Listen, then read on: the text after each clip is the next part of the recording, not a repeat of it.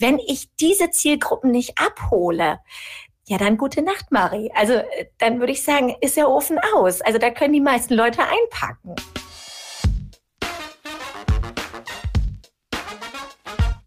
Die Snackbar.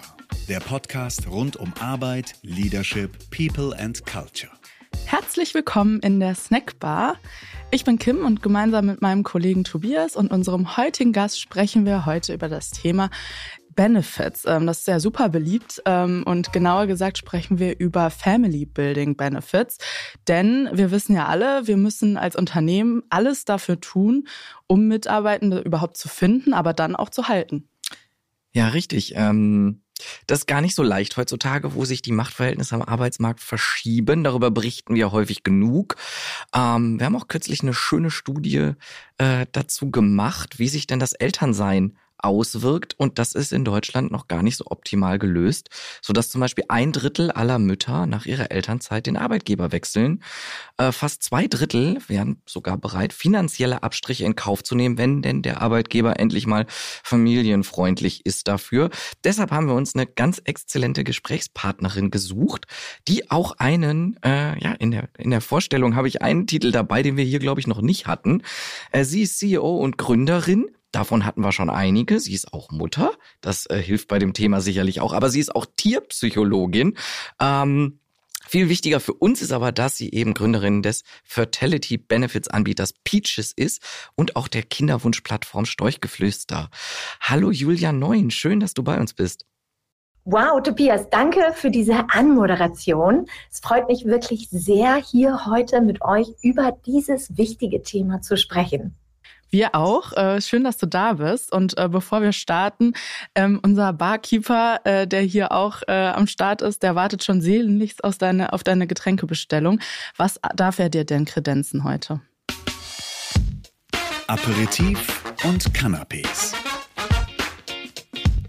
Hui, wir haben es ja noch morgens.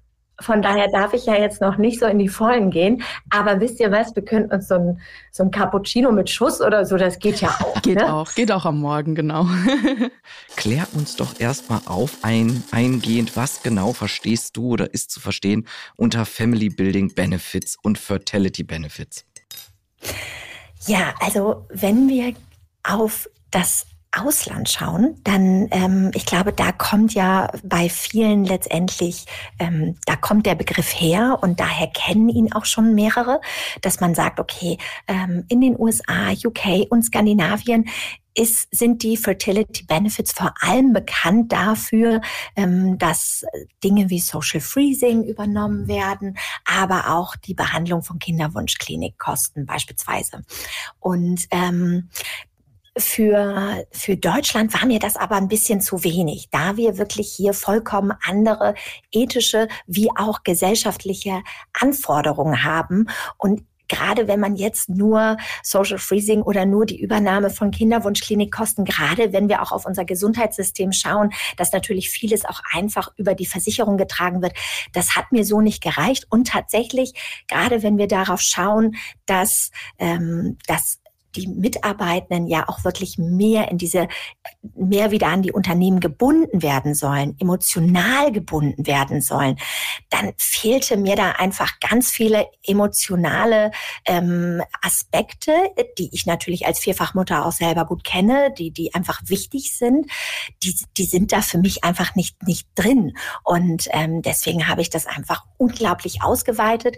Und wir starten eigentlich in dem Moment, ähm, wo, wo wir im Bereich Female Health wären. Das heißt, das ist eigentlich noch vor der Kinderwunschphase, wo es um so ganz allgemeine Themen geht, wie Periodenschmerzen, ähm, Kopfschmerzen, Migräne, diese ganzen Klassiker, die viele von uns kennen. Dann aber natürlich Kinderwunsch, Fehlgeburt, Schwangerschaft, Elternzeit, gut in den Job. Das ist nämlich dann ein ganz großer, ganz, ganz großer Themenaspekt, der ähm, ja, der, der oft hinten runterfällt, weil da, da entsteht wirklich für Frauen ist das eine, eine große Frage, wann gehe ich wieder zurück? kann man es vielleicht auch anders machen und, und, und. Ähm, aber dann gehen wir auch wie sozusagen ähm, noch weiter. Denn wir sagen immer, die Fruchtbarkeit geht ja wirklich eigentlich noch viel weiter, bis ans sozusagen noch ein, ein Stück länger. Und dann sind wir im Bereich der Wechseljahre, äh, der Menopause. Und das ist auch ein ganz, ganz wichtiger Zeitraum, der einfach zur Fruchtbarkeit sozusagen zu den Fertility Benefits mit dazugehört. Ja, ich finde, das ergibt total Sinn, ne? wenn es darum geht, wirklich Leute langfristig irgendwie zu binden, dass das ein, ein sehr ähm, attraktiver Faktor sein kann, gerade für Frauen, aber eigentlich ja auch für alle, die sich irgendwie mit dem Thema Familienplanung und so weiter beschäftigen. Ähm, jetzt könnte ich mir aber vorstellen, dass Arbeitgeber trotzdem argumentieren, naja, warum, also brauche ich das wirklich, wenn ich Gefahr laufen muss, dass mich eine Mitarbeiterin dann in Kürze irgendwie wieder zumindest für ein oder zwei Jahre verlässt, dann steigt die wieder in den Beruf danach ein, aber vielleicht eben nicht Vollzeit und so weiter. Was äh, würdest du da entgegnen? Also ich glaube, kein Chef der Welt kann verhindern, dass irgendwann die Frauen oder die Männer in die Familienplanung gehen. Also von daher, das ist etwas, das wird jeder akzeptieren müssen. Äh, man kann vielleicht noch ein bisschen Druck machen und dann kann man noch ein bisschen hoffen, dass es noch ein, zwei Monate länger geht. Aber ich weiß ja über Storchgeflüster hinter den, also hinter den geschlossenen Türen versuchen die Paare es und ähm, von daher, das kann man akzeptieren und kann sozusagen die Augen davor verschließen. Man kann es aber auch für sich nutzen. Denn wir reden hier über den Zeitraum oder, oder über einen ganz sensiblen Zeitraum, der mit ganz vielen Fallgruben gespickt ist, wo ganz viel emotionale ähm, äh, Momente entstehen. Und Arbeitgeber, die genau hier reingehen und sagen, hey, wir wissen auch, dass das alles rund um diese Tabuthemen gar nicht so einfach ist. Auch dieses, dass man dann wirklich sagt, man kann das noch mit der Karriere verbinden. Und wir helfen euch hier und wir sind für euch da und ihr landet danach bei uns nicht auf dem Abstellgleis. Alleine für dieses Statement wird man so unglaublich belohnt und denke, jeder Arbeitgeber sollte in 2024 versuchen, unaustauschbarer zu werden. Denn gerade wenn wir über sachliche Benefits sprechen, dann wissen wir, okay, die kriegen wir bei Arbeitgeber A und auch bei Arbeitgeber B und vielleicht sogar bei Arbeitgeber C. Aber diese Werte, die wirklich uns durch solche ganz schwierigen Momente vielleicht auch helfen, die werden uns immer binden. Und wir werden immer sagen, hey, Mensch, weiß ich nicht, ich hätte keine Hebamme bekommen, aber durch meinen Arbeitgeber hatte ich eine, eine Komplettversorgung.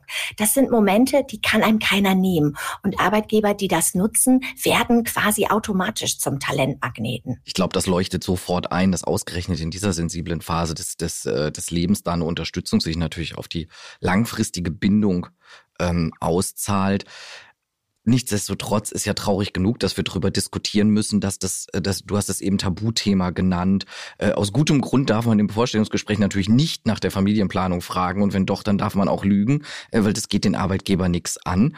Ähm, Du hast eben in deinem anderen Statement gesagt, dass wir eine etwas andere ethische Herangehensweise, vielleicht andere Werte hier in Deutschland haben oder du das zumindest beobachtest als vielleicht über dem großen Teich, wo so die, das Thema Family Benefit schon, schon viel weiterentwickelt ist oder man das schon länger kennt. Wo würdest du da Unterschiede festmachen? Haben wir da wieder mal Nachholpotenzial? Ja, ich würde sagen, wir hängen so schicke 20 Jahre hinterher. Mhm. Aber ich sag ja, es ist immer Zeit zum Aufholen. Also wir haben ja Möglichkeiten.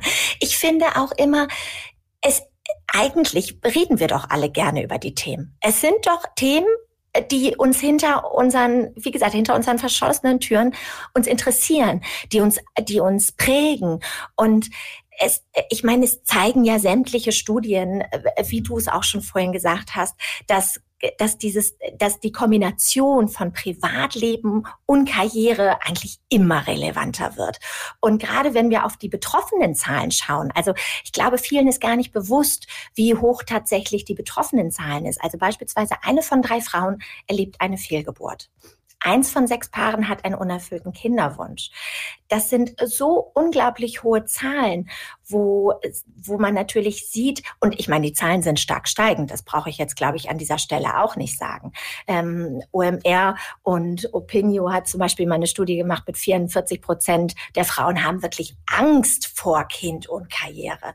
Es, äh, die Zahlen sind so einleuchtend und Unternehmen, die, die tatsächlich verstehen, dass Tabuthemen, die offen angesprochen werden, wo einfach gezeigt wird, hey, wir sehen die Herausforderungen in eurem Alltag. Wir sind an eurer Seite. Wir unterstützen euch, wo es geht, damit ihr auch gleichberechtigt die Voraussetzung habt, bei uns in unserem Unternehmen Karriere zu machen. Weil darum geht es doch. Es geht doch darum, dass immer mehr Unternehmen sagen, hey, wir wollen gleichberechtigte Chancen bieten.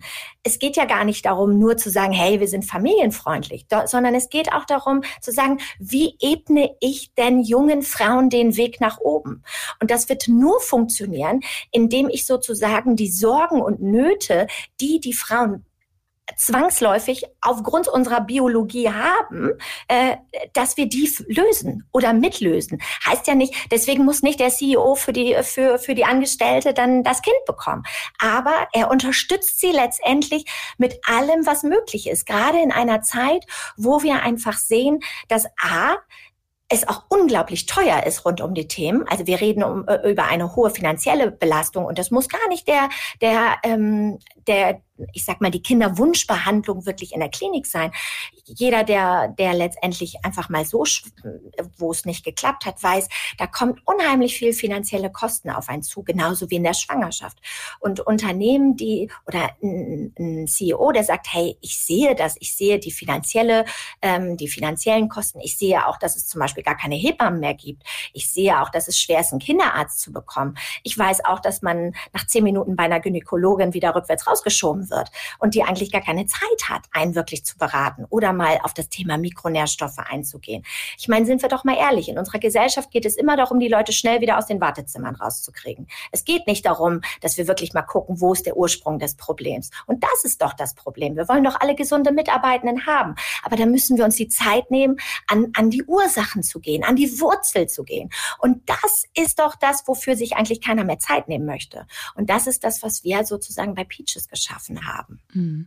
Was sind denn dann so konkrete Maßnahmen, die Arbeitgeber ähm, und auch vielleicht Führungskräfte umsetzen können, um eben Familie und Beruf in Einklang zu bringen und da Vereinbarkeit zu schaffen für äh, Mitarbeitende, die bereits Eltern sind oder welche, die werden wollen.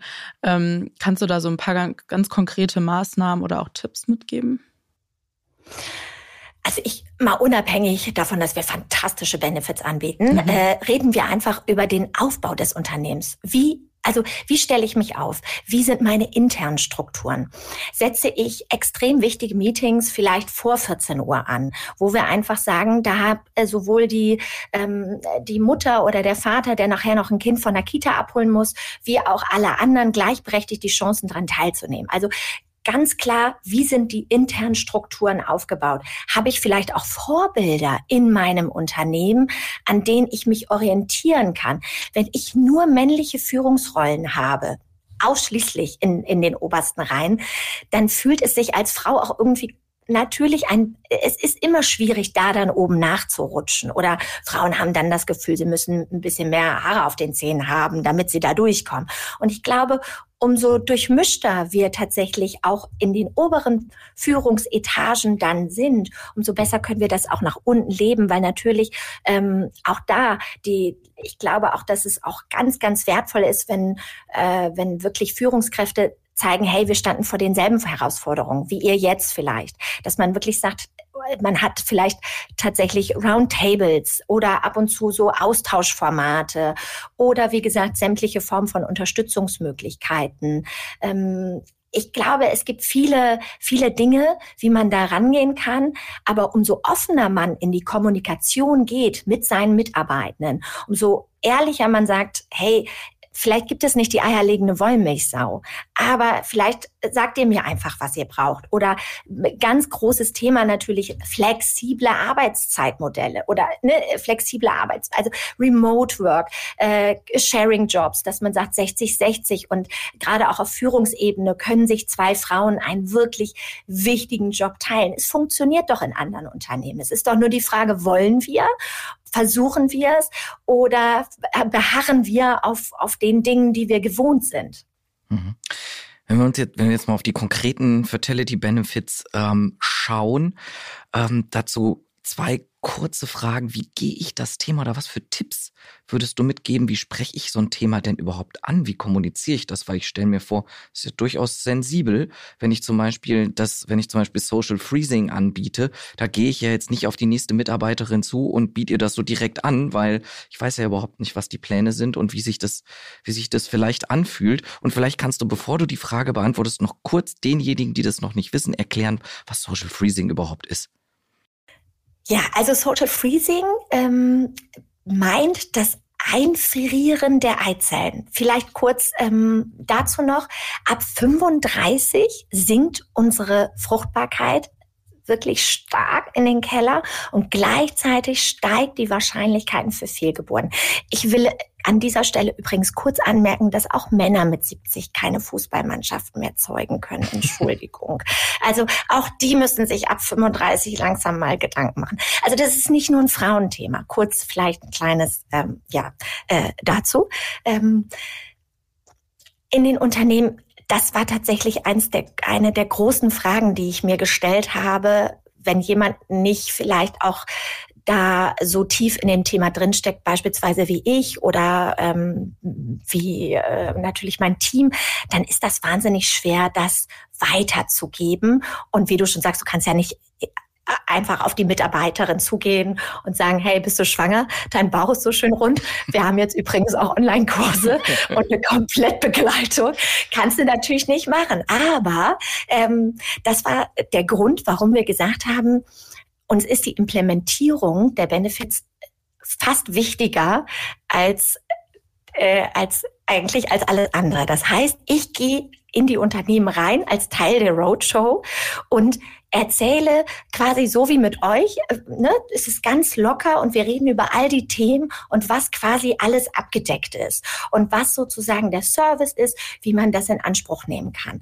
Wir haben aber in ganz vielen Firmen wirklich eine hohe Hürde, digitale Produkte zu nutzen. Also nicht jeder ist ja so wie wir und kann hier so wunderbar mit der Technik umgehen, wie wir heute, sondern es gibt ganz, ganz viele Mitarbeitende, die noch, die vielleicht gerade mal einen QR-Code abscannen können. Und das ist auch gar nicht böse gemeint. Also ich als Tierpsychologin habe wirklich null damals mit dem Laptop gearbeitet. Und mir, als ich dann dieses Ding vorgesetzt bekommen habe, habe ich da auch gesessen, habe gedacht, na, da prima, voll, also wirklich ganz super. Und und äh, deswegen kann ich diese Hürde verstehen. Und ähm, das war für mich natürlich so ein Punkt, wo ich gesagt habe, da müssen wir auch ran. Und dann haben wir eine Art Gala entwickelt, also eine Art Gala entworfen. Also kann man sich wirklich vorstellen, wie so eine Gala oder so eine bunte mit all den Themen, die wir anbieten. Da sind aber auch Männerartikel drin und, und, und. Also es ist ja auch ne, ganz, ganz holistisch auch da. Das Ganze als uralt Printversion, also auch so richtig oldschool, eben nicht digital.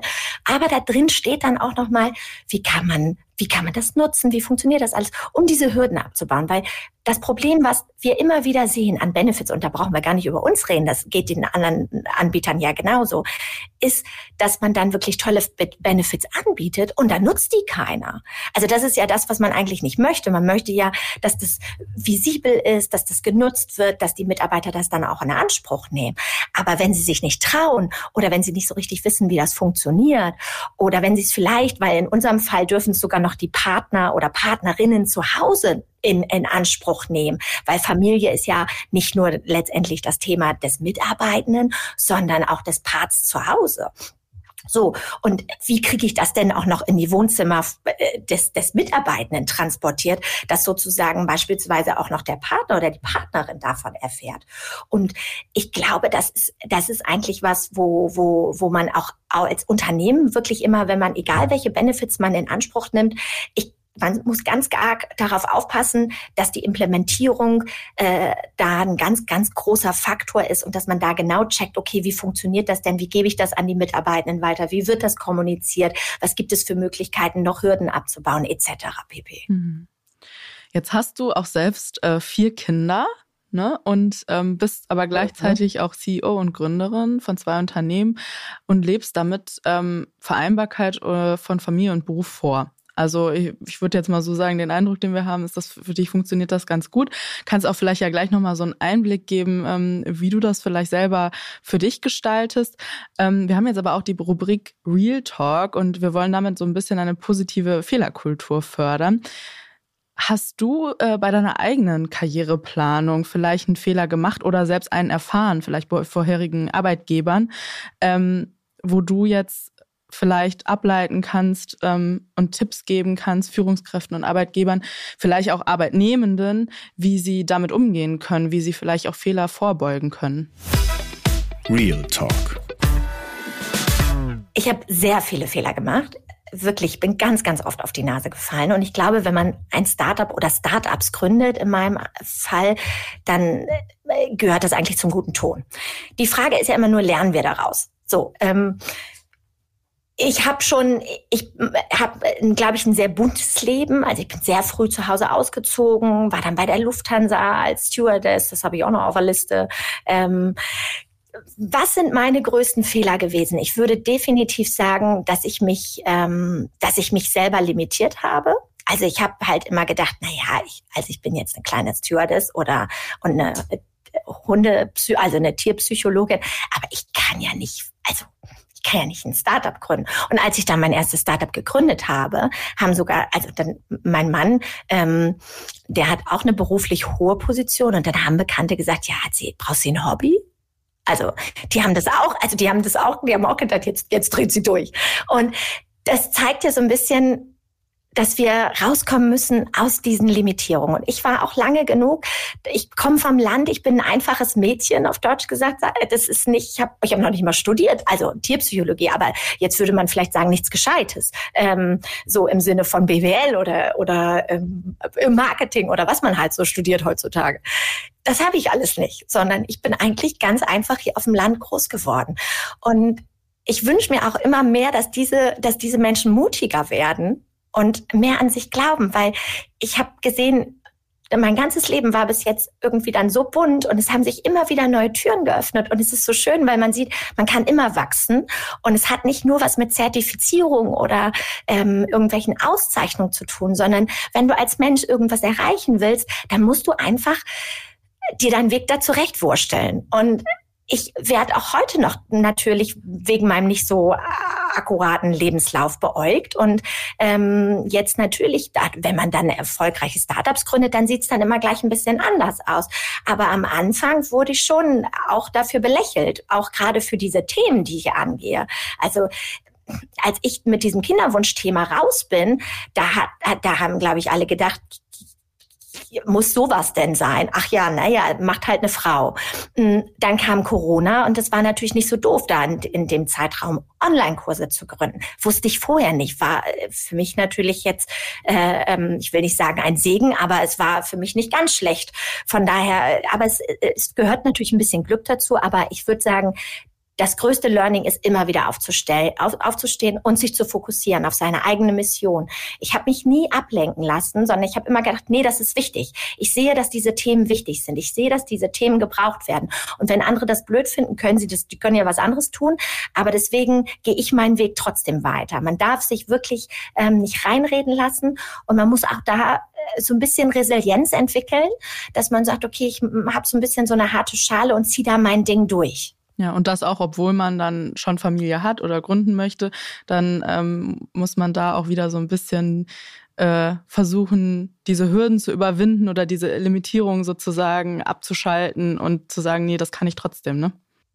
Mhm. Ja, ich meine, meine Kinder sind alle noch klein. Also die älteste ist zehn, äh, dann kommen zwei Jungs, sieben und fünf, und dann kommt noch ein Mädel, die ist äh, zwei jedes Mal, wenn ich beim Kinderarzt anrufe und der mich nach den Geburtstagen fragt, kriege ich die noch nicht mal mehr zusammen, weil ich Zahlen, Zahlen ist eins meiner größten Mankos beispielsweise. Ich bin echt schlecht in Zahlen. Ich kann mir, wie gesagt, kann mir noch nicht mal die Geburtsdaten merken, alle hintereinander. Aber, ähm, und das ist auch was. Ich glaube, man muss sich einfach über seine Qualitäten bewusst sein. Dafür kann ich halt andere Dinge gut. Und mh, mm, es war immer schwierig für mich, das zu kombinieren. Deswegen sind wir, also wir wohnen hier so richtig in Norddeutschland auf dem Bauernhof, so Villa Kunter mäßig. Wir haben viele Tiere, wir haben 60 Tiere. Ähm, die wollen natürlich auch alle morgens frühstücken und so. Also hier ist echt, hier geht's ab 5.30 Uhr geht's hier wirklich richtig los, auch dass wir die ganzen Tiere versorgen müssen und, und, und. Ähm, und wenn ich morgens um neun im Meeting sitze, dann habe ich einen halben Tag schon hinter mir.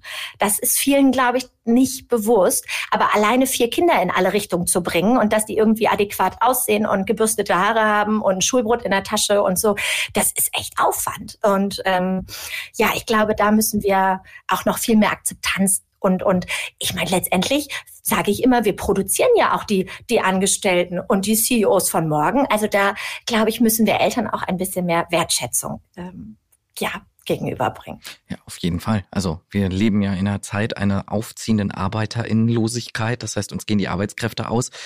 Ganz simpel gesprochen, wenn wir dann keine Kinder kriegen, wird das halt noch schlimmer, ne? Ähm, mhm. Jetzt sind wir ja auch in unserer Rubrik, äh, Kim hat das so schön anmoderiert mit der positiven Fehlerkultur. Du hast schon gesagt, um das nochmal zusammenzufassen, nicht sich künstlich selbst äh, verkleinern ähm, von, von vornherein. Wenn du jetzt auf die Vereinbarkeit von Familie und Beruf schaust, und da hast du ja selbst viel Erfahrung und eben auch viel Beratungserfahrung, was sind da typische Fehler, wo du raten würdest, die nicht machen? Da kann man von den Erfahrungen anderer profitieren. Also gut kommt, wenn man zum Beispiel als Frau schwanger ist, dass man direkt seiner, äh, wenn man so ein, wenn man jemanden hat in der Führung, wo man merkt, oho, der schiebt mich jetzt aufs Abstellgleis, gedanklich bin ich schon da, ähm, dass man, dass man der Person wirklich sagt, hör zu, ich komme wieder und ich will dann weitermachen. Glaub gar nicht, dass du mich hier los wirst. Dass man, dass man wirklich ganz klar auch seine Ziele formuliert und dass man dafür, man muss sie einfordern. Also wir sind noch nicht in der Zeit angekommen, dass man sozusagen den roten Teppich ausgerollt bekommt und es heißt, ja, möchtest du lieber A oder B, sondern du musst als schwangere Frau oder als mitschwangerer Papa, der vielleicht auch Elternzeit nehmen möchte, musst du ganz klar in die Forderung gehen und musst sagen, hör zu, ich stelle mir das hier folgendermaßen vor und wir machen das so und so und so und ich finde das ein guter Plan. Also man muss wirklich ganz klar da auch sein und ähm, auch sagen, hey, ich habe nur weil ich beispielsweise danach in ein Teilzeitmodell gehe, heißt das nicht, dass ich meine, dass ich irgendwie da hängen bleiben will, sondern wir können gerne meinen Karriereplan hier weiterspielen. Ähm, ich verliere auch keine Gehirnzellen in der Zeit der Schwangerschaft, sondern äh, entwickle tatsächlich weitere Kompetenzen, wie auch das Thema Multitasking, Organisationsfähigkeit. Also was junge Eltern auf einmal mitbringen, ist auch unfassbar wertvoll für die Unternehmen. Und ich wünsche mir, dass Frauen und, also gerade Frauen, weil Frauen sind oft sehr schüchtern, wenn sie wiederkommen. So nach dem Motto, ah, ich bin jetzt ja wieder die Neue so ein bisschen und ich komme jetzt wieder rein. Und ähm, naja, jetzt muss ich mich erstmal wieder orientieren. Wir müssen da mutiger werden, lauter werden und unseren Weg weiter ganz gezielt gehen. Und es funktioniert mit Kindern. Es ist schwierig, ja, wir schlafen viele Nächte nicht durch und es ist natürlich alles nicht einfach. Aber ich glaube, dass wenn man sich gut organisiert, und da hilft natürlich eine 1A-Infrastruktur, dass man einfach sagt, okay, man hat dann vielleicht eine Nanny, die einmal entlastet oder die Oma kommt oder so. Also ich glaube, dieses Thema, wie baue ich mir meine Infrastruktur, ist da ganz arg wichtig. Aber wie gesagt, mutig vorangehen, Forderungen und immer ganz klar sagen, was man sich wünscht und nicht darauf warten, dass man es angeboten bekommt. Ja, du hast eben ähm, so gesagt, du, wir hängen 20 Jahre hinterher in Deutschland mit dem Thema. Würdest du jetzt im Sinne unserer Trendrubrik heiß und kultig sagen, dass du schon trotzdem eine Art Trendbewegung auf dem Arbeitsmarkt beobachtest, wenn es um Familienfreundlichkeit geht? Heiß und kultig. Naja, also wir sind noch etwa, wir können noch, wir haben noch ein bisschen PS, die wir noch hinter uns schneiden können. Also natürlich, es geht jetzt, wir müssen mehr machen. Ne? Also ich sehe halt, das Problem ist in meinen Augen ein bisschen, dass äh, wir alle reden über Krisen und wir reden über, also wir müssen uns alle gerade transformieren. Ich weiß auch nicht, in welche Richtung wir uns noch transformieren wollen. Ähm, aber es ist, alle sind im Gange so.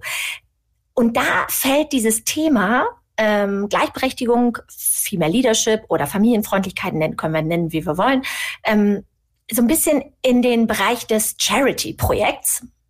Und es ist es nicht, mhm. sondern es ist eine ganz klare Überlebensstrategie für die Zukunft. Und ich glaube, und das ist aber der Punkt, wir müssen auch verstehen, dass wir HR-fremden CEOs das äh, müssen wir den irgendwie einbläuen? Also woher sollen die mit diesen Themen was für sie biologisch fremd ist, dann aber auch vielleicht inhaltlich fremd.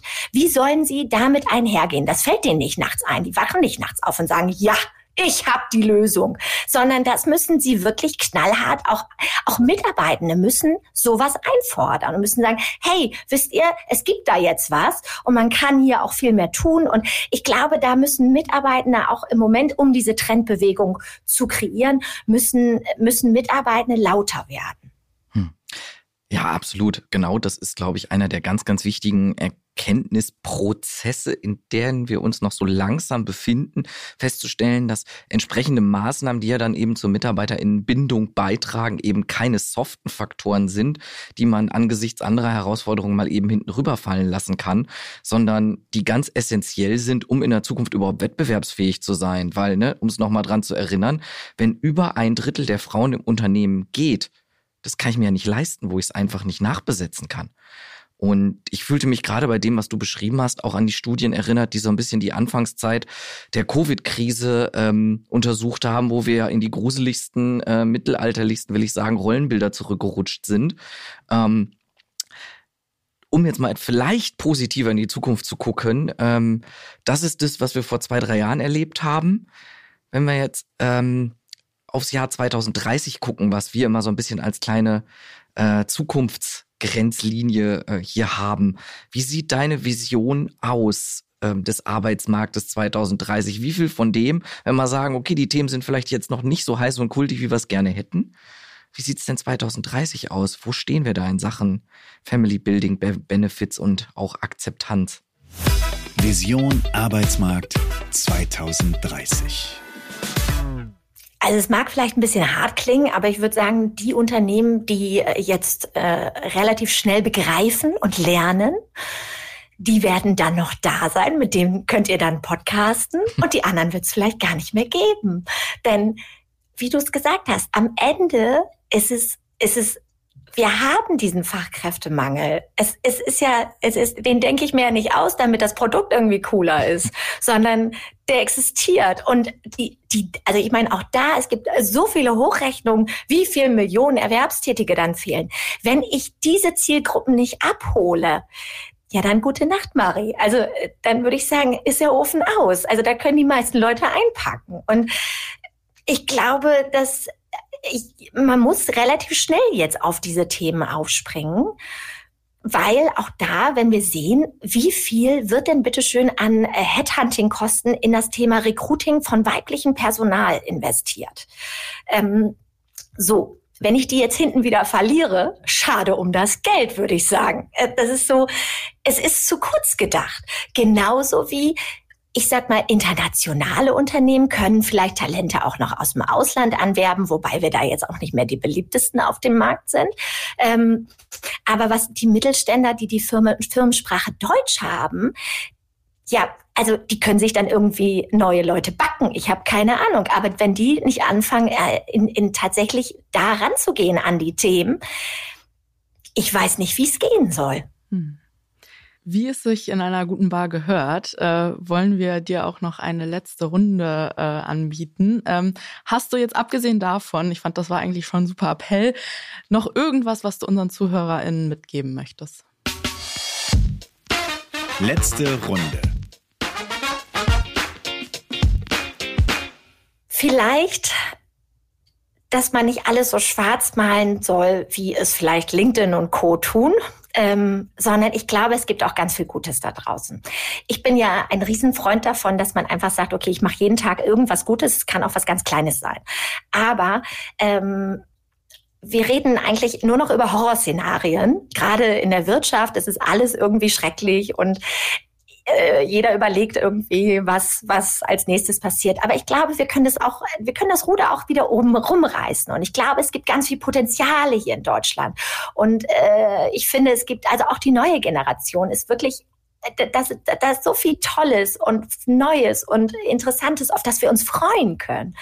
Und da möchte ich eigentlich nur ermutigen, vielleicht mutiger neue Wege zu gehen, mutiger Unternehmen umzukrempeln und diese, diese Veränderung auch zuzulassen, denn sie ist nicht schlecht. Sie ist nur anders. Genau. Und zum Beispiel Mitarbeitende durch äh, lebensbejahende, lebensfreundliche Benefits ein bisschen länger zu binden und damit sie nicht nur effizienter zu machen, Personalmangel vorzubeugen, äh, sondern auch den Alltag der Menschen ein Stück weit besser zu machen. Auch etwas, was wir immer gerne sagen, diese Maßnahmen, die aktuell ökonomisch unverzichtbar sind, die zahlen ja auch noch darauf ein, dass wir alle ein besseres Miteinander haben. Und du bist da auf jeden Fall eine Vorstreiterin. Wir haben ganz viel von dir gelernt, Julia. Vielen lieben Dank, dass du da warst. Es war super interessant. Ja, danke dir. Herzlichen Dank, es war sehr nett an euer Bar und äh, ja, ich freue mich schon auf den nächsten Cappuccino mit Schuss. Wir auch. Vielen Dank, dass du da warst und an unsere Zuhörerinnen und Zuhörer da draußen, wie immer der Aufruf, die Folge gerne mit Freundinnen, Kolleginnen und so weiter zu teilen, gerne mit eurem Arbeitgeber, der kann dann hier bestimmt noch einiges mitnehmen auch. Ähm, Abonniert uns gerne in eurer Lieblingspodcast-App und lasst uns eine Bewertung da. Das hilft uns immer sehr, hier weiterzukommen. Ansonsten seid ihr auch herzlich eingeladen zur After Hour auf stepstone.de und in den Show Notes. Dort findet ihr auch die Links zu Peaches und Storchgeflüster sowie unsere Working Parents and Beyond Studie, die wir vorhin angesprochen haben. Danke. Macht's gut.